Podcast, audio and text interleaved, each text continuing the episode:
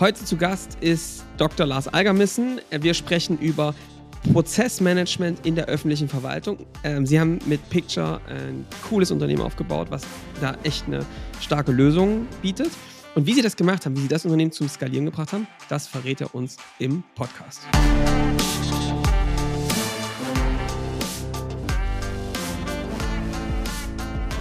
Willkommen zum Scaling Champions Podcast. Konkrete Tipps und Werkzeuge für die Skalierung deines IT-Unternehmens. Hier bekommst du komprimiertes Erfahrungswissen aus über 80 Skalierungsprojekten pro Jahr. Zusammengestellt von Johannes Rasch und Erik Osselmann. Und damit auch von uns ein herzliches Willkommen hier zum Scaling Champions Podcast. Heute endlich mal wieder zu dritt, nach zwei einsamen Folgen von mir und Johannes. Heute haben wir Dr. Lars Eigermissen bei uns. Hallo Lars, hallo Johannes. Hallo Erik, moin. Moin, moin. Ähm, wir freuen uns sehr, dass es klappt. Äh, Lars, wir kennen uns schon seit einer Weile ähm, und zwar aus dem öffentlichen Kontext, sage ich mal, ja, öffentliche Verwaltung. Dienst. Und bevor wir jetzt ähm, quasi inhaltlich reinstarten, ist natürlich ganz spannend. Wir wollen heute mal über das Thema reden. Ähm, es gibt so ein paar Facetten. Ihr, ihr, seid unterwegs im Prozessmanagement gerade, wie gesagt, für die öffentliche Verwaltung in unterschiedlichen Aspekten, macht da einen großartigen Job. Habt das Unternehmen echt auch gut in die Skalierung gebracht. Wir wollen mal so über die Hürden und auch euren Weg sprechen. Das ist das eine. Und zum anderen, diese Frage, viele haben ja totale Angst vor der Zielgruppe öffentliche Verwaltung, äh, mhm. Ausschreibung und diesen Riesenprozess. Geht das überhaupt mit so einer, mit mhm. so einer Zielgruppe zu skalieren? Funktioniert das? Ähm, das sind so ein bisschen die Fragen, die uns heute interessieren. Aber bevor wir starten, erzähl doch mal ganz kurz, wer bist du? Was macht ihr bei Picture? Ja, äh, vielen Dank, Johannes. Erstmal ganz herzlichen Dank, dass ich heute auch hier bei euch sein darf und ein äh, bisschen berichten darf. Das äh, freut mich immer sehr. Und ähm, ja, legen wir direkt los. Also, ähm, ja, Lars Algerm ist mein Name, bin äh, 44 Jahre alt, verheiratet, zwei kleine Töchter und ähm, ja, von Haus aus bin ich Wirtschaftsinformatiker, habe äh, lange Jahre an der Uni Münster äh, studiert und promoviert und damals ein äh, Kompetenzzentrum mit aufgebaut und geleitet. Da ging es schon um das Thema äh, Prozessmanagement und mhm. Verwaltungsmodernisierung. Bin also da über meine, meine Hochschulzeit äh, zu der Branche äh, und auch zu dem, zu dem Thema gekommen. Ja, und dann äh, dabei geblieben.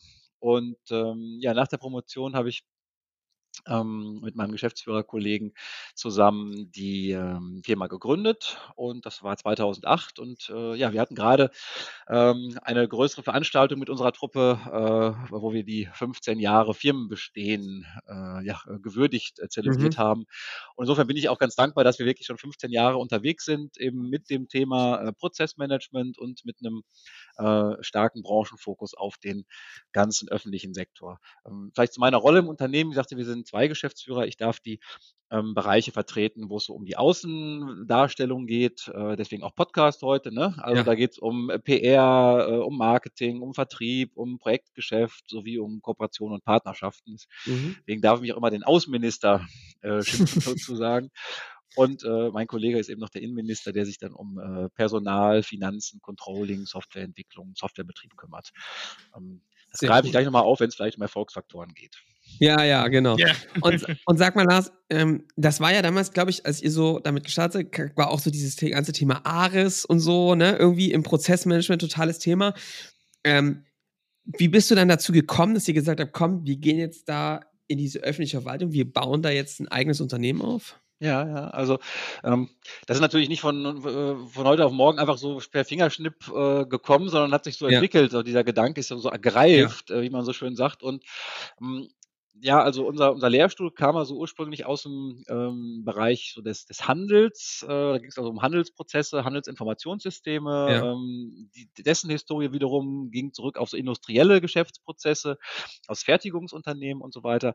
Und nachdem wir uns mit den, sage ich mal, den gängigen, sehr weit verbreiteten Methoden und Werkzeugen eben so aus dem industriellen Bereich, aus dem Handelsbereich, ähm, im öffentlichen Bereich beschäftigt haben, haben wir sehr schnell gemerkt, das ist aufwendig, das ist komplex und allein schon vom Wording passt das nicht so ganz. Also allein schon ja. äh, mit äh, dem, nach, spätestens nach dem dritten Anglizismus ist man sozusagen schon aus der Diskussion raus. Also äh, da geht es einfach auch darum, um wirklich passgenaue ähm, Kommunikation und auch passgenaue Methoden und Werkzeuge.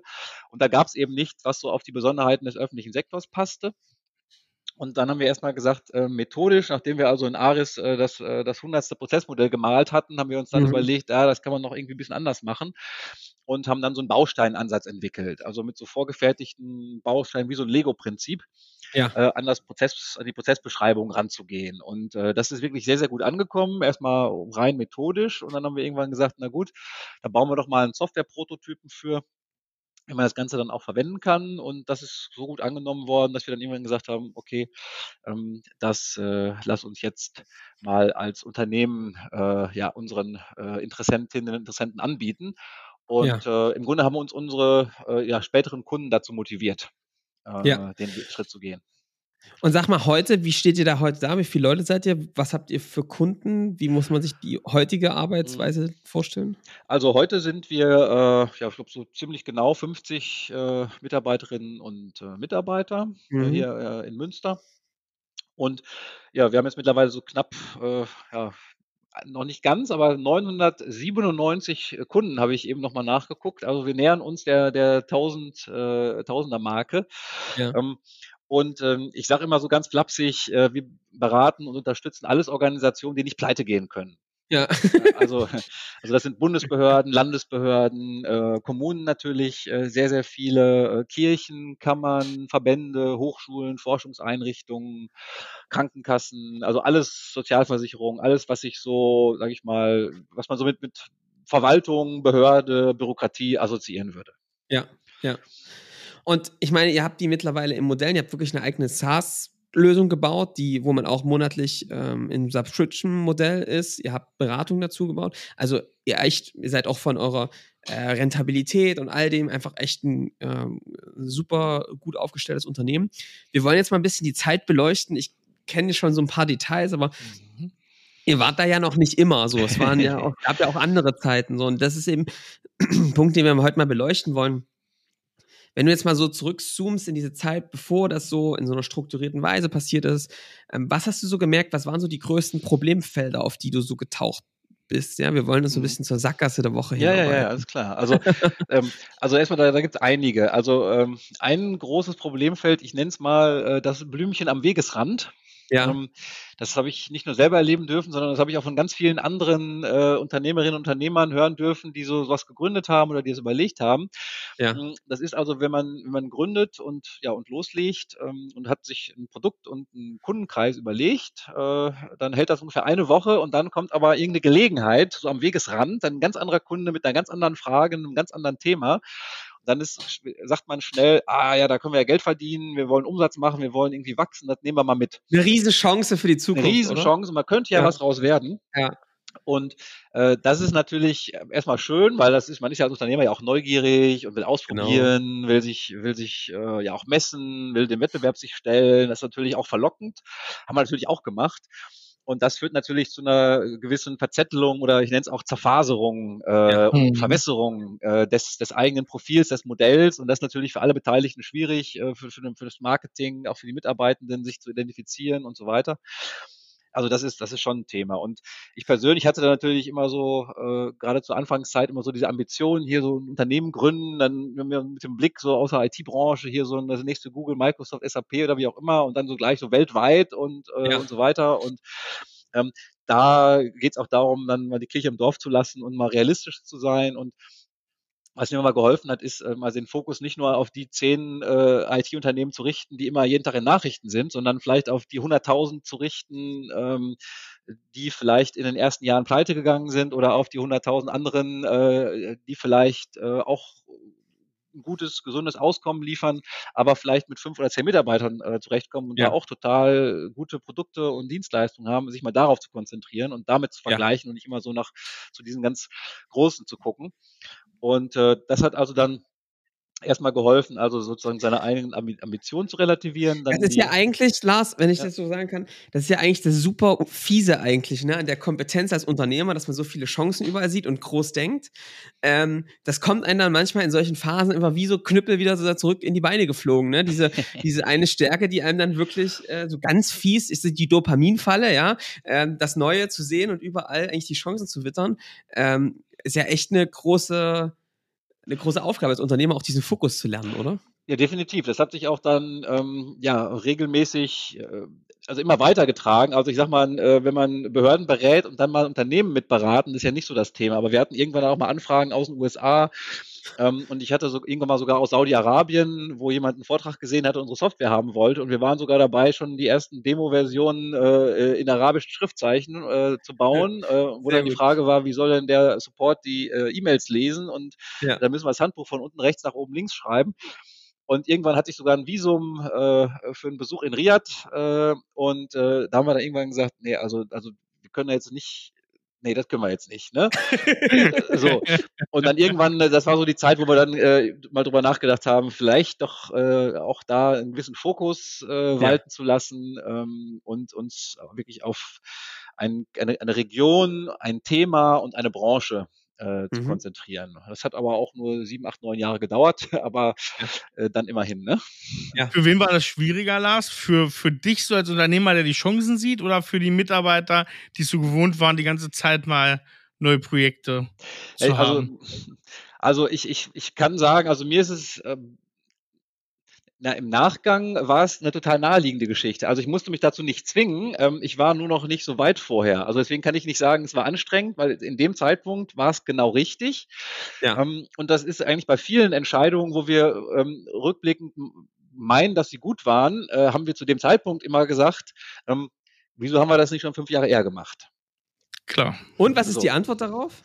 Ja, äh, die Antwort ist, dass wir damals vielleicht noch nicht das Wissen, die Erfahrung, die Einsicht hatten und äh, wenn man so, ich lese ja jetzt auch so viele Bücher, wenn ich da mal irgendwo reingucke, steht ja alles da drin, ne? Ähm, ja. Aber wenn es irgendwo steht, äh, heißt das noch nicht, dass, dass es sozusagen in, in, an, äh, im Kopf andockt und auch zu einem zu Handeln führt.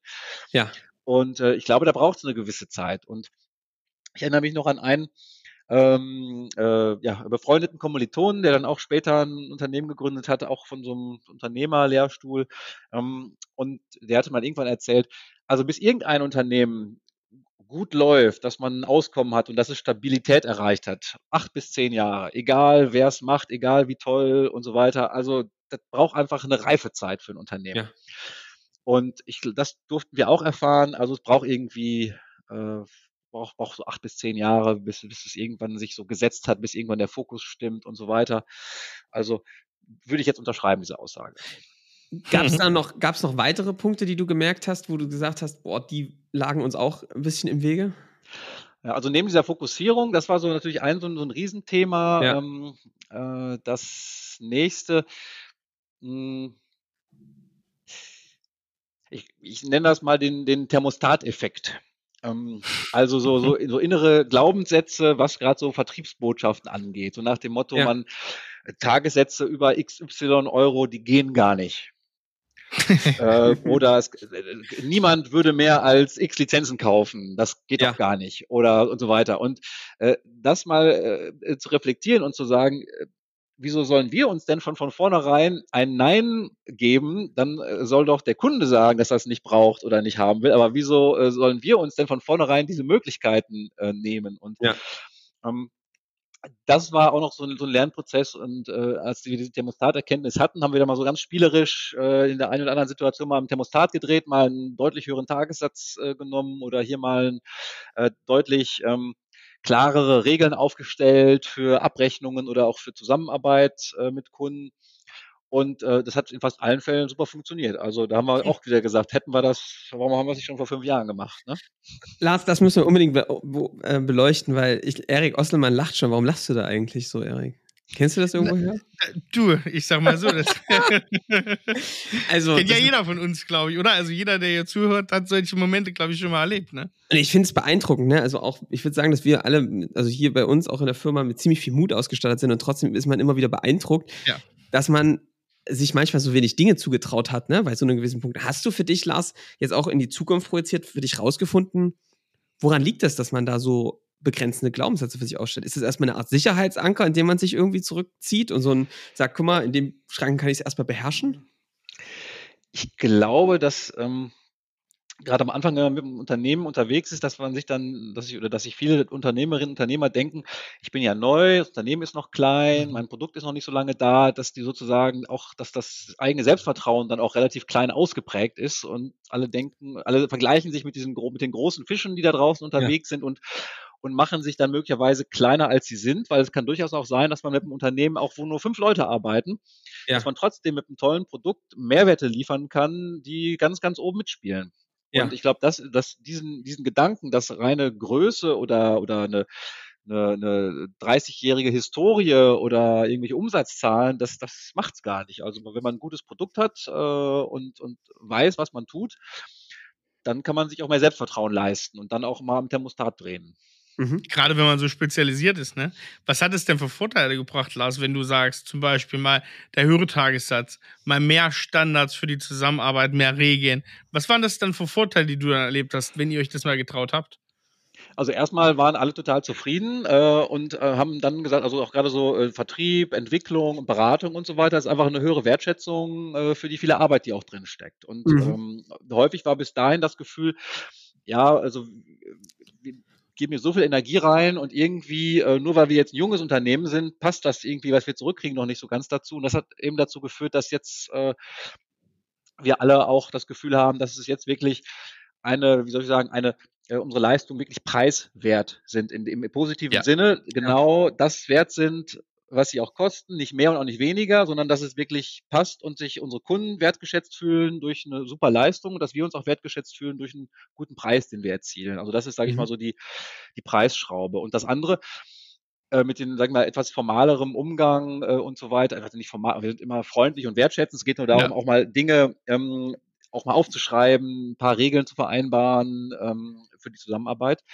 Und das sorgt auch eben dafür, dass es ein, auch als kleines Unternehmen man auch durchaus auf Augenhöhe mit einer Organisation mit 10.000 mhm. Mitarbeitenden sein kann. Und auch da ja. heißt es nicht immer, dass der Größere immer den Takt vorgeben muss, sondern mhm. ähm, wenn man sich da auf Augenhöhe trifft, dann kann man auch für beide Seiten gute äh, Produkte platzieren und gute Leistungen erbringen.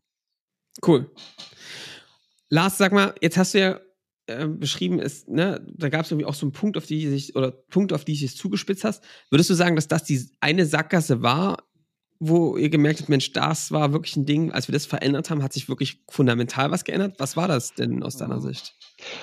Also ich glaube, ich kann mich so an zwei, drei, vier Sachen erinnern, die hatten so, sage ich mal, so ziemlich große Auswirkungen. Mhm. Ähm, eine Sache war, dass wir von vornherein äh, unsere Softwarelösung jetzt mal auf ähm, Internet, auf Software as a Service gesetzt haben. Das ist jetzt natürlich ja. nichts Neues mehr, aber vor 15 Jahren war das vielleicht nicht, nicht so selbstverständlich. Gerade ähm, im, im, öffentlichen Verwaltung. Ne? Ja, also, genau. Also das war, sag ich mal, so eine Sache, wo wir im Nachgang gesagt haben, das war wohl ganz gut. Ja. Ähm, dann haben wir auch relativ schnell das Geschäftsmodell, ähm, was ja nicht relativ schnell, nach sechs Jahren ungefähr, sechs, acht Jahren umgestellt von Kauf und Miete eben auf, äh, von Kauf und Wartung auf ein Mietmodell. Das hat auch nochmal, mhm. mal, einen unglaublichen äh, positiven Schub gebracht. Ähm, dann ähm, gab es ein, eine Geschichte, wo wir relativ lange so zwei Parallelwelten hatten. Wir haben ja angefangen mit der, mit der Firma vor 15 Jahren, da hatten wir noch kein fertiges Softwareprodukt, aber wir konnten schon Dienstleistungen erbringen, haben also viel Consulting gemacht und haben parallel eben die Software immer weiterentwickelt. Und so hat es sich mhm. über die ersten zwei, drei, vier Jahre ergeben, dass wir sozusagen ein Softwareunternehmen und ein Beratungsunternehmen intern hatten. Und das brauchte auch noch eine Zeit, um aus einem Softwareprodukt und einem Dienstleistungsprodukt eine integrierte Lösung zu entwickeln, die ein Kundenproblem ganzheitlich löst. Und jetzt äh, mhm. hört sich ganz einfach an, nämlich die erfolgreiche Einführung von Prozessmanagement in einer Behörde. So, und da gibt es verschiedene Bausteine. Da braucht es Dienstleistungen, da braucht es Software, braucht es eine Methode, da braucht es Schulungen, da braucht es Content, da braucht es ein ganzes Bündel an, an Elementen, damit es funktioniert. Und das hat auch eine Zeit lang gedauert zu erkennen, dass ähm, eine echte Lösung nicht heißt, hier ist die beste Software der Welt, hier ist die beste Dienstleistung der Welt, ja. sondern eine Lösung besteht aus verschiedenen Komponenten und die so zusammenzupacken, dass es passt. Mhm. Also auch noch so ein Erfolgsfaktor. Ähm, ja, und dann das Thema mit der äh, Fokussierung, logischerweise. Äh, das, das war super. Also nachdem das einmal Klick gemacht hatte, haben wir erstmal äh, irgendwie 25 Kooperationsverträge gekündigt äh, und irgendwelche äh, vor sich hin köchelnde Projekte eingestampft. Da weiß ich noch, wie alle hier durchs Haus liefen. Also man sah förmlich, wie alle so durchgeatmet haben. Ne? Also erstmal ganz viele Zöpfe abschneiden, entlassen, dieses ganze, dieses ganze drumherum, ja. einfach alles weg. Und äh, da weiß ich noch, kamen Entwickler und sagten, die sind so dankbar, dass sie sich jetzt nicht mehr mit irgendwelchen äh, Gedanken, schlaflose Nächte, wie sie es machen mit Support über verschiedene Zeitzonen und wie sie jetzt Arabisch übersetzen sollen und äh, wie das ist mit Verträgen im englischsprachigen Ausland und so weiter, haben wir gesagt, machen wir nicht, fertig, tschüss, jetzt weg, Ende, Fokus, zack. Ähm, richtig gut, es hat also ganz viel äh, Energien freigesetzt. Lars, wir müssen über diesen einen Punkt nochmal sprechen, weil der wirklich für mich einer der ausschlaggebenden Punkte ist. Jeder, der den Podcast hört, weiß also, dass wir extreme Fans von Fokussierung sind. Und mhm. zu, wie schafft man es, diesen Punkt, den du gerade beschrieben hast, auf den zu kommen? Ich glaube, dass Schmerz ein Teil des Weges ist, den braucht es, um auch so eine Entscheidung dann zu treffen. Mhm. Und trotzdem, vielleicht gibt es einen Weg, das zu schaffen, ohne krank zu werden oder irgendwelche anderen ja, Dinge zu erleiden. So, für mich, deswegen ist für mich so ein bisschen immer die Magie hinter dem Moment, wo das einem klar wird und dann auch diesen Mut zu haben, in diese Entscheidung so reinzugehen. Was glaubst du denn, was hat dazu geführt, dass ihr euch so fokussieren könnt? Du hast gerade schon mal diese Geschichte mit einer arabischen Welt beschrieben. Was hat dazu geführt, dass du als Unternehmer gesagt hast, ey, wir müssen hier das anders machen? Ja, das ist auch das ist schwierig zu sagen, was genau jetzt da den Ausschlag gegeben hat. Also ähm, ich glaube, es hat so ein bisschen so mit dieser, mit der eigenen äh, Persönlichkeit und mit den eigenen so Ambitionen zu tun. Und ähm, ich glaube, dass ich, äh, also wenn ich von mir jetzt als Person reden ja. darf, dann einfach ja. so die Erkenntnis hatte, dass es irgendwie nicht schlechter ist oder so, wenn man andere, wenn man Sachen nicht macht. Ich hatte immer so mhm. die Emotion, alles machen, weil es könnte ja was dabei sein und es ist ja. mir ganz schwer mhm. gefallen. Sachen nicht zu tun. Nach dem Motto, eine verpasste Gelegenheit. Ja. Und ähm, das äh, hat sich gezeigt, wenn ich, auch wenn ich hier 20 Gelegenheiten weglasse, dann sind es nicht 20 Gelegenheiten weniger, sondern dann kommen 20 bessere Gelegenheiten, die aber alle dann im Fokusbereich sind. Mhm. So, und das ist, glaube ich, so eine, so eine Erkenntnis, ähm, ja, die muss man, oder so eine Lernerfahrung, die muss man einfach machen, auch mal sagen, nee, das, die Anfrage, die machen wir jetzt nicht, da schreiben wir jetzt zurück, dass wir das nicht tun und empfehlen es einem anderen Unternehmen. Ja. Ähm, das hätten wir in den ersten Jahren nicht gemacht. Aber das, das setzt so viel Energie frei. Nur so kann man ja auch schaffen, eine Software zu standardisieren. Wenn ich, mhm. wenn es in jeder Branche, in jedem Land der Welt funktionieren soll, dann habe ich so eine eierlegende Wollmilchsau, äh, die hat aber so ein sehr schwammiges Profil und wird von allen äh, Nutzerinnen und Nutzern sehr schnell als komplex und unpassend empfunden, weil sie eben überall ein bisschen passt, aber nirgendwo ganz richtig. So ist es. Und ähm, Deswegen können solche Unternehmen auch nur reine Software anbieten, aber auch keine passgenauen Dienstleistungen. Und nur in der, es hat sich gezeigt, nur durch eine Branchen- und Themenfokussierung kann ich eben auch echte Lösungen anbieten, wo ich nämlich dann eine Software mit Dienstleistungen kopple, die dann wirklich einen Mehrwert liefern. Ja. Und das kann ich gar nicht, wenn ich so generalistisch bleibe. Ja. Also darüber wollen wir auch gleich mal reden, weil das ist aus meiner Sicht schon die hohe, also die hohe Kunst, weil es ja, was du beschreibst, ja, ist ja eine Problemlösung quasi, statt jetzt einer nur ausschließlich einer Softwarelösung. Ich finde es ganz interessant, was du beschreibst, wenn ich das jetzt mal reflektiere, ist eigentlich, dass du verstand am Anfang eigentlich schön die Story, ne, nach den Großen orientiert zu sagen, ne, Weltherrschaft und wie haben die das gemacht und schnell nach vorne. Ja. Und dann natürlich nimmt man unter dem Fokus auch alle Möglichkeiten mit, weil in der nächsten, jedem, nächsten jeden Baum kann ja irgendwie das große Ding stecken. Ja, genau. Und was bei dir dann eigentlich passiert ist, ist so das Ding, so, ich sag immer, lieber der Erste im Dorf als der Zweite in der Stadt. Ja, also lieb, ja, lieber Bei so in einem Bereich. Sinne des Wortes, ne? Ja, genau, lieber in einem Bereich so der absolute Nummer eins zu werden, weil es dann auch einfacher wird und dann daraus in die Breite zu gehen ja. ja und vielleicht ähm, die Lösungen breiter zu machen, wenn es das überhaupt dann braucht. Mhm. Ja, also finde find ich eine gute Metapher, ne? Also ähm, äh, ist, ja, ist, ist, ist, ist viel Wahres dran und ich kann auch Produkte und Software wirklich nur richtig gut machen, wenn meine Zielgruppe möglichst klar umrissen ist und wo ich genau ja. weiß, was brauchen die. Ja. Und nur so kann ich auch, äh, ich sag mal, echte Alleinstellungsmerkmale schaffen. Ja, ja. Ähm, so ist es. Genau. Hm. Wir, jetzt, ist, jetzt ist ja aber wir reden jetzt so ein bisschen mit Abstand von sechs, sieben, acht Jahren davon, ne? Jetzt ist natürlich der Moment, und du hast eben noch was Wichtiges beschrieben. Ihr habt dann, hast du gesagt, so nach sechs Jahren, sieben Jahren auf einmal von verkaufter Software zu Mietsoftware. Ich sag mal so, jetzt muss man ja nicht Mathe-Genie sein, dass das bei den Umsätzen erstmal heißt, wupp, ne? Also, wenn du einzelne große Pakete auf Jahre sozusagen verkaufst und jetzt nur noch sagst, guck mal, jetzt haben wir Mieteinnahmen, auf Dauer ist natürlich äh, das, das schöne, die schönere Lösung. Aber das zusammen mit, du schmeißt jetzt noch Opportunitäten weg, hat das so in den ersten Monaten erstmal natürlich irgendwann für ja, Erholung gesorgt, ne? Aber waren da auch Zweifler, die du hattest, die du erlebt hast, oder war das von Anfang an so ein, ja, eine Aufbruchsstimmung auf die ganze Geschichte? Also da war es in der Tat so, wenn ich mich da richtig erinnere, da gab es, also bei dieser Fokussierung, da gab es gar keine Zweifler, das waren alle so, so ich glaube, da war ich auch so einer, der das ein bisschen äh, lange hochgehalten hat. Also das war ich wohl ein bisschen so der derjenige, ja, das der ist dann übrigens meistens so, äh, der dann die Fokussierung dann so mit mit, äh, mit dazu beitragen durfte, dass es dazu kam.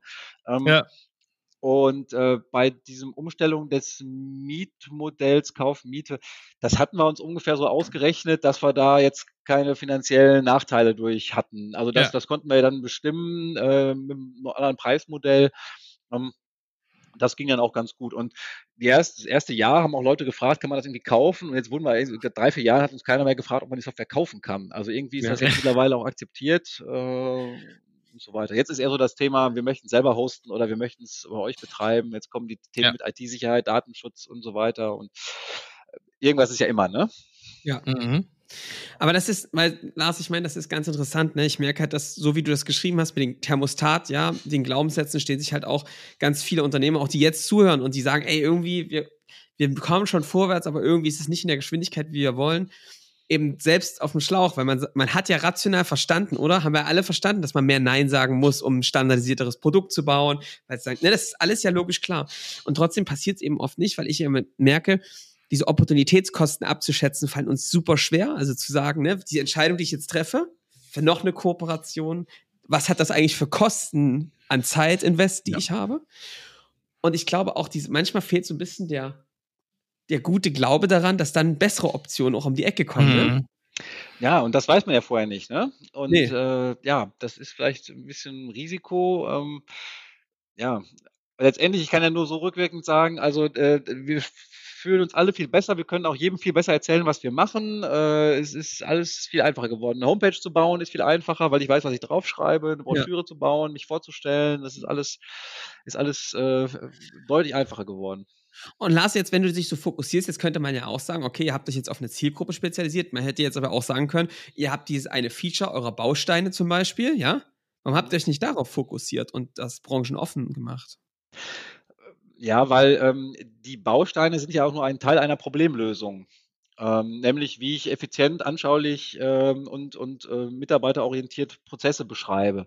Ja. Hm, aber wenn ich jetzt Prozessbeschreibung als Dienstleistung äh, anbieten möchte, dann geht es ja auch immer um das Inhaltliche. Was werden ja. für Prozesse beschrieben? Und wir ja. haben die Methodik so gebaut, dass sie vor allem für Verwaltungsprozesse super funktioniert. Die würde also für industrielle Fertigungsprozesse nicht funktionieren. Ja. Mhm. Und dadurch, dass, die, dass wir die Methode oder die Methode ist deswegen so gut, weil wir sie auf eine Branche gebaut haben.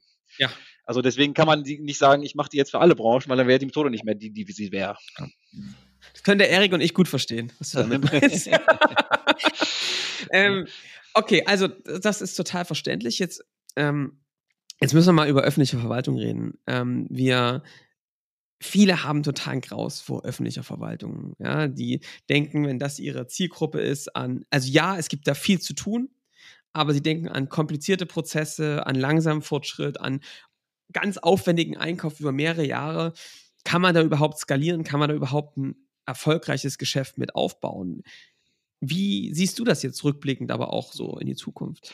Also ich bin, also ähm, äh, ich sag mal so, was sich gezeigt hat, ist, und da sind wir auch sehr dankbar, ist, dass der öffentliche Bereich, finde ich, ist meine Traumbranche. Ich sage euch mal ein, ein paar Gründe. Also der erste Grund, ähm, jetzt als Unternehmer, auch im Hinblick auf unsere Mitarbeiterinnen und Mitarbeiter, ähm, ist es eine Branche, ähm, die sehr krisensicher ist oder anders, die sehr stabil ist. Das heißt also, ähm, vielleicht sind Tagessätze nicht so hoch wie im industriellen Bereich, vielleicht sind Projekte nicht so groß und so weiter. Dafür läuft es aber kontinuierlich stabil. Das heißt, Finanzkrise, mhm. äh, Corona und so weiter ähm, hat da sind wir stabil durchgekommen. Da haben wir also, da ist quasi nichts passiert, außer dass wir jetzt bei Corona zum Beispiel, dass wir jetzt alles online machen, was noch einen positiven ja. Effekt hatte. Das heißt, ja.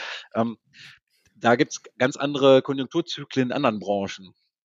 Wir mhm. merken das immer an Ausschreibungen. Wenn die Konjunktur mal schlecht läuft, stürzen sich alle großen Beratungshäuser auf den öffentlichen Sektor, weil die wissen, da gibt es genau. noch was. Ähm, und sobald es wieder besser läuft, sind die aber mal weg. Ähm, ich nenne das immer Last im Buffet-Krabscher. Ja? immer überall mal ranfasst, ja. Wenn es gerade dort gut läuft, so dort gut läuft, ja? ja. Aber sich nicht voll committet und zu sagen, guck mal, das ist das mhm. Ding, was wir machen wollen. Ja, verstehe. So, also ähm, das ist erstmal so, ein Punkt, diese Stabilität. Dann haben wir auch mal uns äh, auch in diesem Umstellungsprozess mit der Fokussierung auch so mit, mit Leitbild, Vision, Mission beschäftigt. Mhm. Und da haben wir uns auch mal überlegt, warum, was ist das eigentlich für ein, für, ein, für ein Effekt, wenn wir im öffentlichen Sektor Prozesse optimieren? Und ja. da haben wir uns auch mal überlegt, ja klar, ähm, jeden Prozess, den wir in irgendeiner Behörde optimieren oder den die Mitarbeitenden dort optimieren mit unserer Hilfe, ähm, der, der hilft ja nicht nur den Mitarbeitern dort, der hilft ja nicht nur der Behörde, sondern der leistet ja auch einen Beitrag zum Gemeinwohl, weil natürlich alle mhm. Behörden irgendwie einen Gemeinwohlauftrag haben. Um, ähm, und das fühlt sich auch besser an, wenn ich, wenn ich durch die Arbeit und unser Team, wenn wir durch unsere Arbeit einen Beitrag zum Gemeinwohl leisten. Ähm, einige würden sagen, ist natürlich ein sehr indirekter Beitrag, aber ich sage, hm. na gut, wenn wir dafür sorgen, dass irgendwo Bauanträge äh, doppelt ja. so schnell genehmigt werden, dann freuen sich junge Familien, die schneller ihr Lebensglück ja. verwirklichen können, Unternehmen können sich schneller ansiedeln.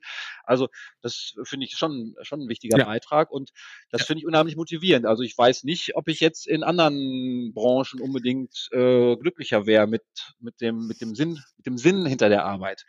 Ja. Ähm, ist auch so ein zweiter Punkt und ähm, der dritte Punkt ist auch noch, dass ähm, bei allen Vorteilen, die vielleicht da draußen existieren gegenüber äh, Personen aus dem öffentlichen Sektor, äh, können oder kann ich und können wir auch nur sagen, es sind ähm, durchweg alles sehr, sehr, sehr ähm, äh, verlässliche, ähm, sehr, sehr, sehr ähm, vertrauenswürdige, äh, korrekte Menschen, mit denen wir dort zusammenarbeiten. Es ist also eine wirklich sehr, sehr, sehr gute, stabile ähm, Arbeitsweise. Das heißt, Verträge werden eingehalten, Absprachen werden eingehalten, Fristen werden eingehalten, äh, Rechnungen werden beglichen.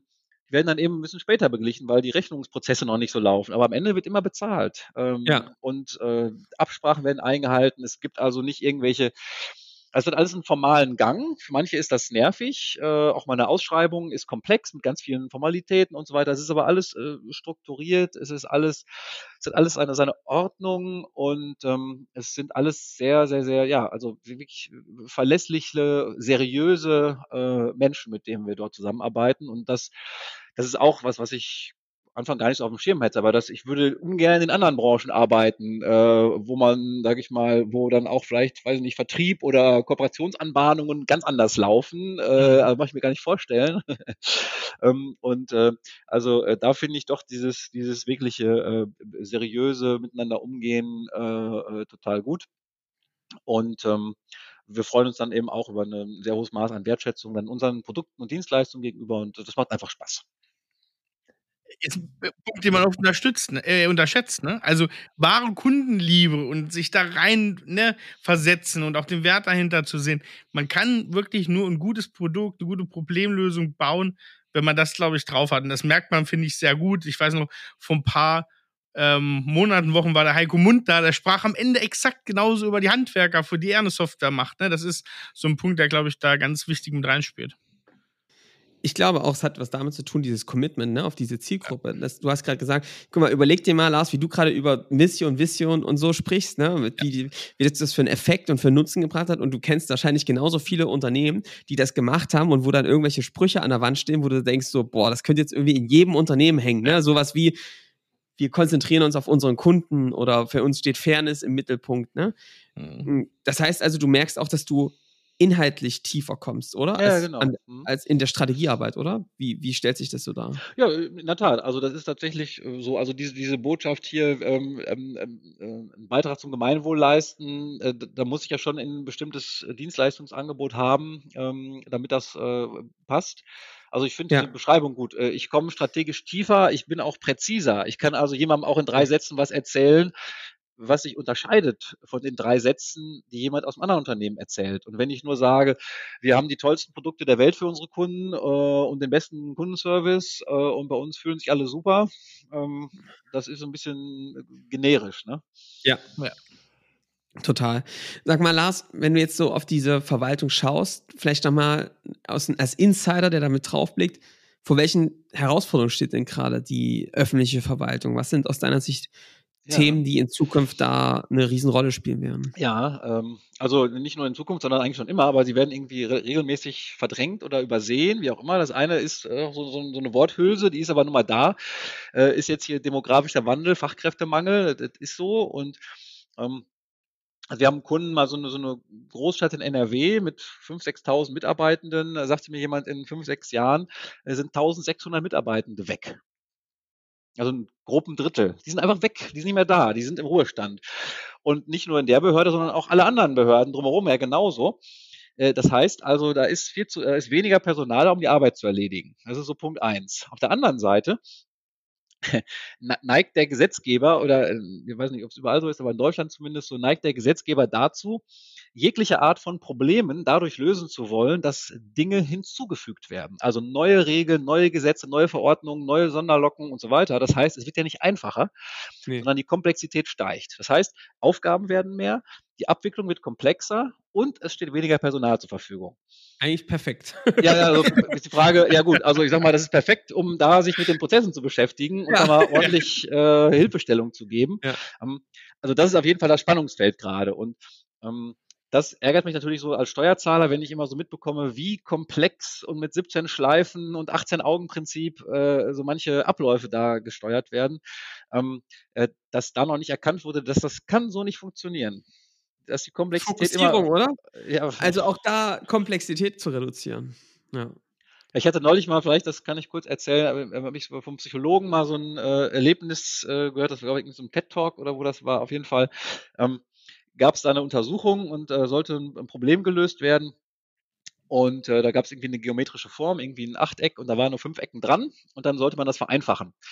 Und die meisten Leute, äh, 99,5 Prozent, haben es dadurch gelöst, dass sie drei Ecken hinzugefügt haben. Und nur ganz, ganz wenige äh, haben es dadurch gelöst, dass sie einfach fünf Ecken weggenommen haben.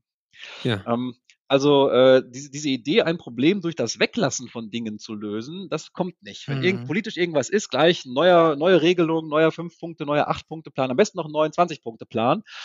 Ähm, und zu schauen, ob ich nicht Probleme durch Weglassen lösen kann. Das ist etwas, was so Kern des Prozessmanagements ist, nämlich erstmal prüfen, was kann ich weglassen, was kann ich vereinfachen, und dann haben wir noch das Thema der Digitalisierung natürlich jetzt, was auch in aller Munde ist, so als zweites großes Treiberthema.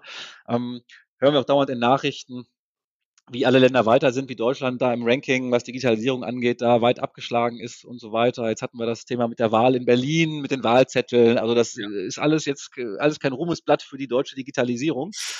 Ähm, und da ist also auch noch einiges zu tun. Und äh, ich sage immer bei der Digitalisierung gerne auch diesen Spruch, ähm, automatisierter Unsinn bleibt Unsinn.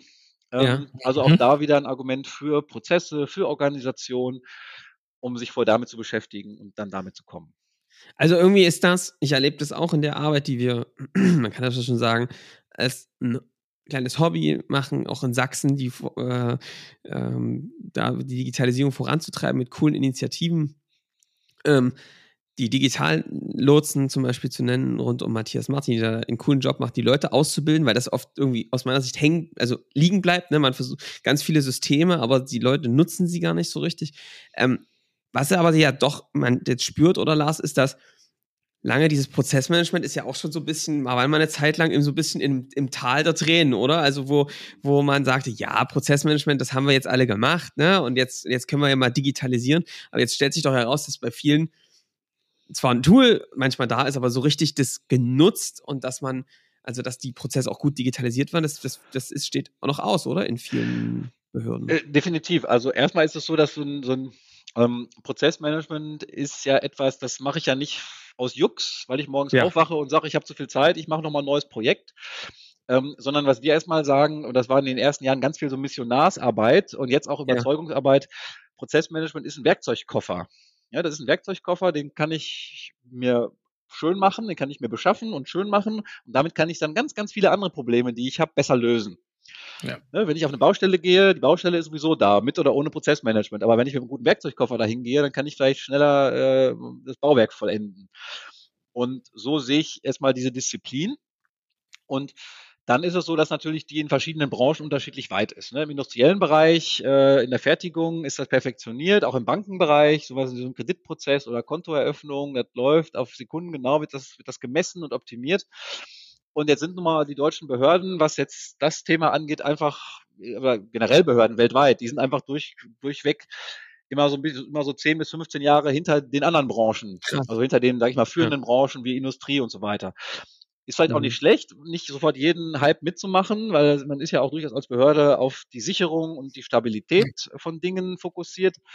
Trotzdem ähm, ist natürlich da, und deswegen gucken alle so skeptisch drauf, einfach zu beobachten, wie es woanders gehen kann. Ja. Deswegen manchmal auch schade, dass da die Behörden noch nicht so weit sind. Ja, aber es ist eine mega, ist eine mega wichtige Aufgabe, die ihr da macht. Ich möchte gerne über eine Sache noch mit dir sprechen, an der ganz viele hadern. Und das war diese Ausgangslage, in der ihr wart. Ich habe ein Beratungsunternehmen quasi ja. und ein Softwareunternehmen quasi. Mhm. Wie bringt man diese Teile zusammen?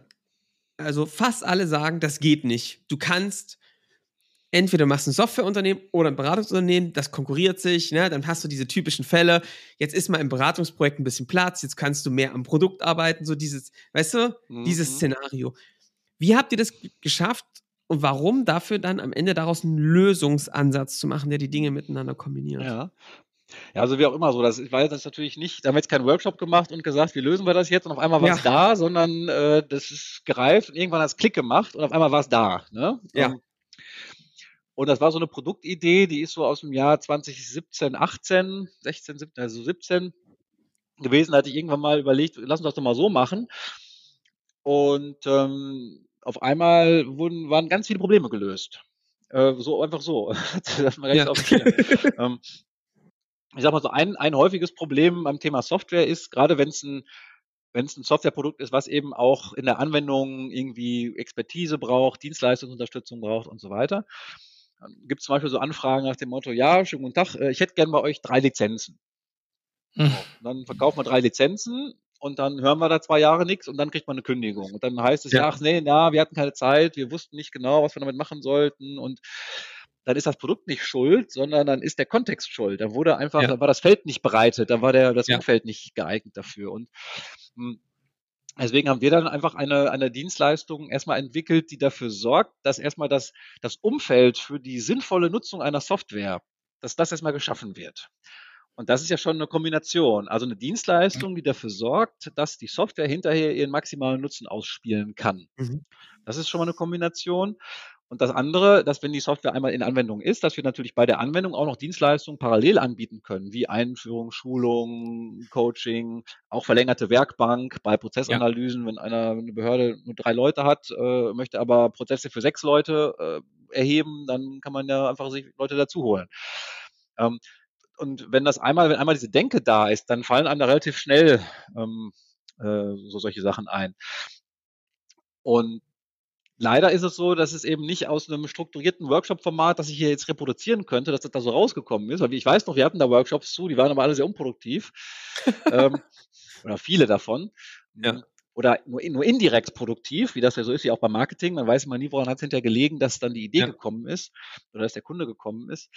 Ähm, ich weiß nur, dass irgendwann hat es Klick gemacht und dann äh, hat es ein bisschen gebraucht, Überzeugungsarbeit zu leisten. Das heißt, bei dem Produkt habe ich die ersten drei, vier Projekte selber durchgeführt, um sozusagen auch mal zu zeigen, dass es geht.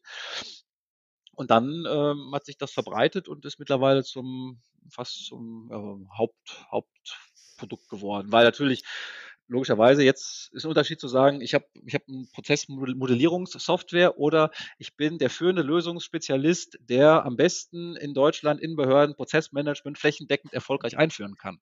Und jetzt wird es ja nochmal, jetzt wird's ja nochmal ganz wild, ne? Weil das ist ja schon, was ihr da ja macht, ist, dass ihr aus einer Lösung, also aus einem Software-Tool nochmal in eine Lösung ganz anders geht, weil ihr nämlich noch Kontext mit reingibt. Ist, ist, es nicht sogar so, Lars, dass sich die Behörden mittlerweile sogar Sollprozesse untereinander austauschen können auf eurer Plattform?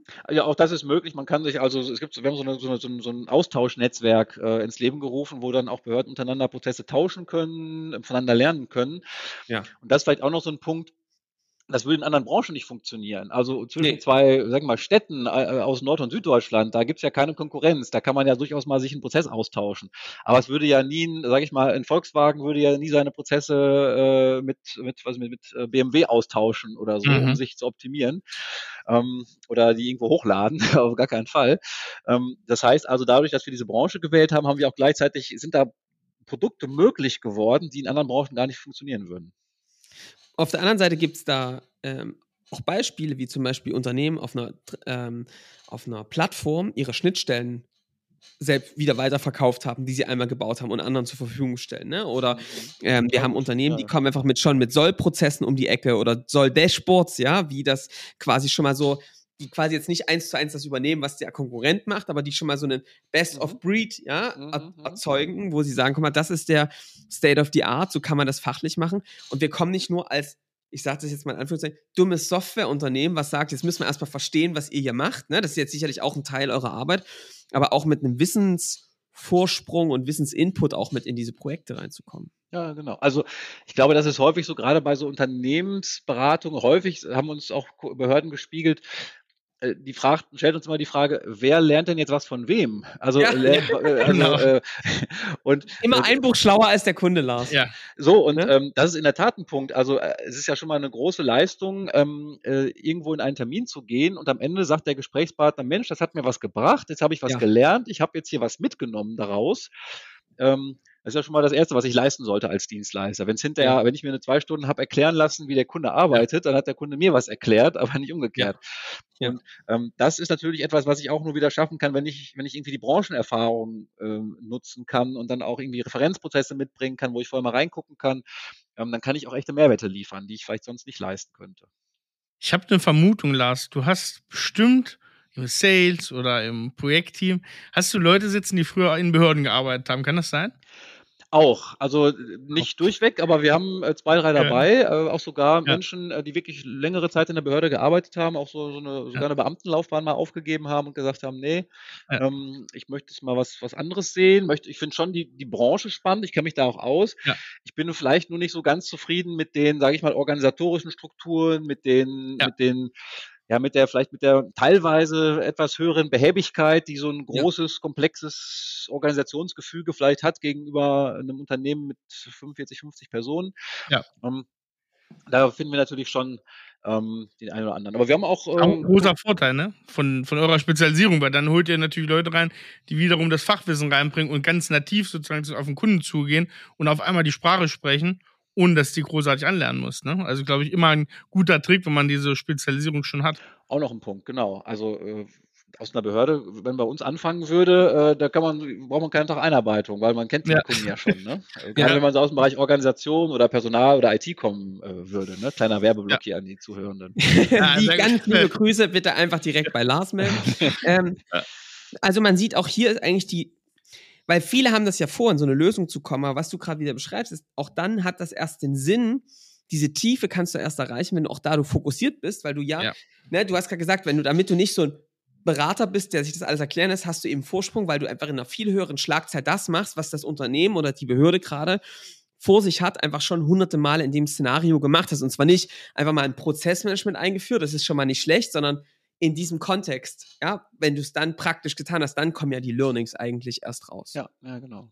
Das macht einen ja auch, also das macht einen ja wirklich sicher vor viel Konkurrenz, ne?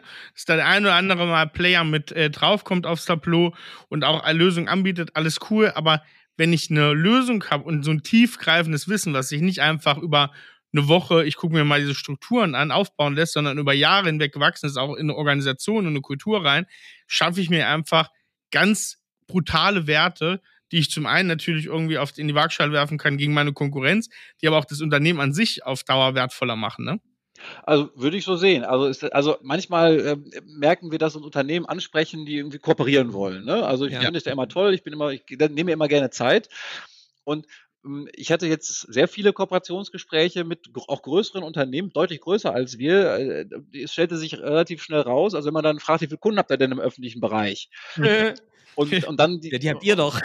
Naja, nee, ich sag mal so, und, die, und in, in, drei Sätzen werden aber auch alle aufgezählt. Also alle, ja. mal so alle fünf ja. oder alle drei oder so.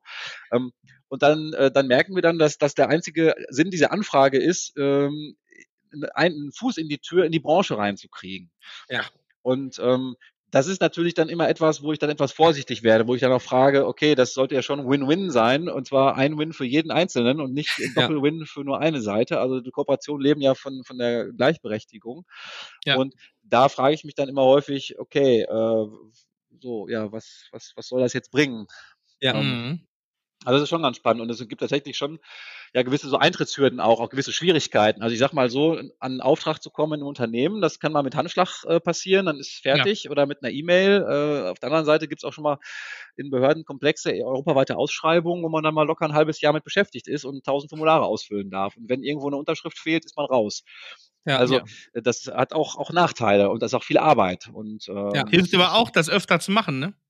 Wenn man da seinen Mitarbeiter hat, die das nicht nur einmal kurz machen, weil jetzt ist mal Behörde dran, sondern das tagtäglich sich auch damit beschäftigen, Standards schaffen. Ne? Definitiv, klar. Da gibt es natürlich alle möglichen, was Handelsregister, Auszug, Vordruck, Unbedenklichkeitsbescheinigung vom Finanzamt und, äh, weiß ich nicht, eine Scientology, eine Russland-Erklärung, Mindestlohnerklärung, Frauenförderungserklärung und was es nicht alles gibt an verschiedensten Dokumenten, äh, die haben natürlich alle in der Schublade liegen.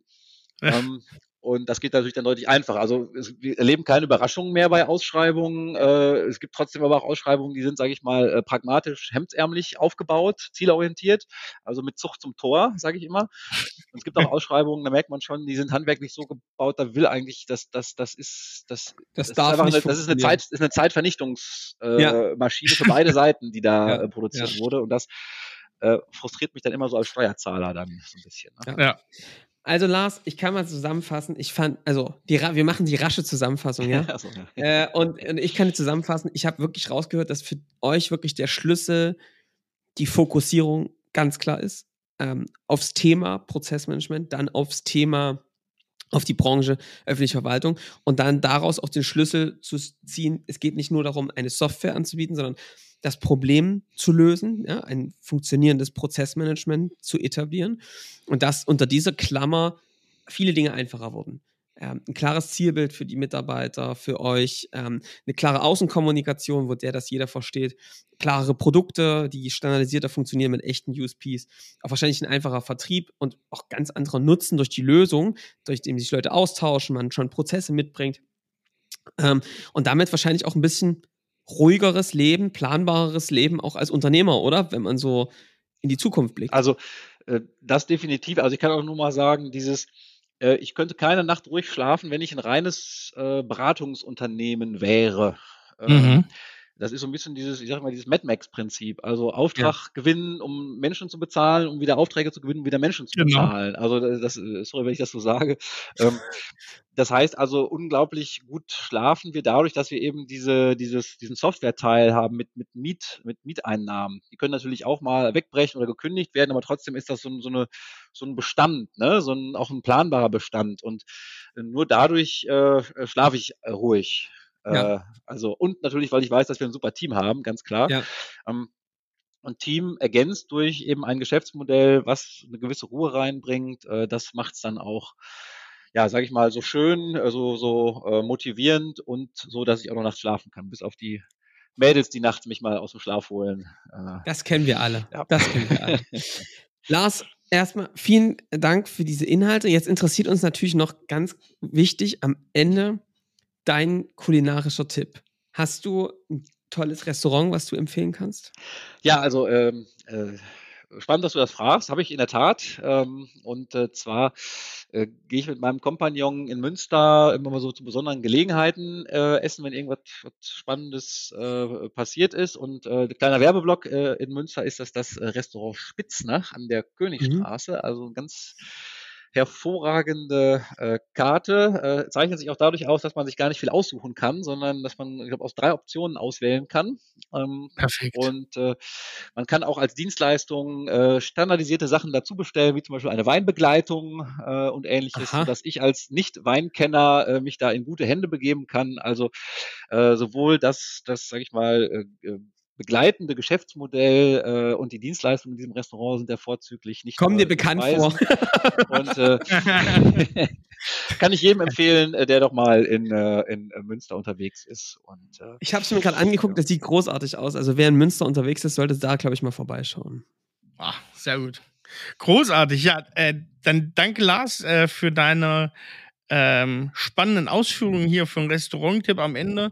Ich würde sagen, wer mit Lars mal Kontakt aufnehmen möchte, wir lassen hier mal den LinkedIn-Kontakt, ähm, den, Link, den Link zu Lars Profil einfach mal hier in den Show Notes ähm, drin. Und ich würde sagen, teilt diese Folge gerne, bewertet sie auf Apple Podcast, auf Spotify, wo auch immer ihr gerade seid. Und äh, dann hören wir uns in der nächsten Woche wieder. Bis dahin macht's gut. Ciao. Ciao, ciao. Ciao.